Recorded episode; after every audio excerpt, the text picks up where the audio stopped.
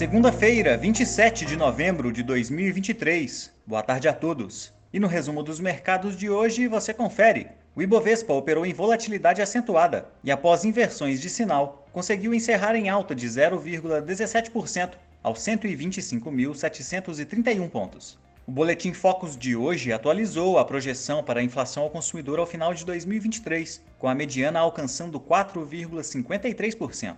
Já a arrecadação federal em outubro cresceu pela primeira vez em quatro meses em termos reais, no melhor resultado para o período em 28 anos. Como outros destaques, as ações das Casas Bahia ficaram estáveis após a agência de classificação de risco de crédito S&P Global revisar o rating da varejista de A- para BB-, com perspectiva negativa. Já as ações preferenciais do Itaú caíram 0,26%, mesmo após o Conselho de Administração aprovar pagamento de juros sobre capital próprio no valor líquido de pouco mais de 21 centavos por ação, a serem distribuídos de acordo com a base acionária do dia 6 de dezembro. O dólar à vista, às 17 horas, estava cotado a R$ 4,90, praticamente estável. Indo para o exterior, as bolsas asiáticas fecharam em baixa. Na China, o lucro industrial em outubro apresentou o terceiro crescimento mensal consecutivo, embora ainda registre um recuo de 7,8% na base acumulada ao longo do ano de 2023. Por lá, o índice Xangai Composto cedeu 0,30% e no Japão, o índice Nikkei teve baixa de 0,53%.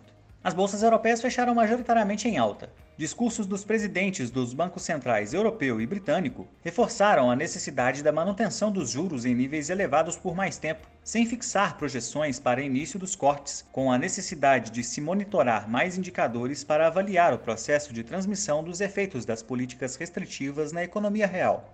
O índice Eurostock 600 subiu 0,34%. Já as bolsas americanas recuaram, com agenda fraca, contando apenas com baixa de 5,6% nas vendas de moradias novas em outubro, na comparação mensal, contrariando expectativas de alta dos analistas. Investidores voltam atenções para a agenda da próxima quarta-feira, que conta com estimativa do PIB e inflação ao consumidor do terceiro trimestre, além do livro bege. O Nasdaq teve baixa de 0,07%, o S&P 500 caiu 0,20% e o Dow Jones recuou 0,16%. Somos do time de estratégia de investimentos do BB e diariamente estaremos aqui para passar o resumo dos mercados. Uma ótima noite a todos e até a próxima!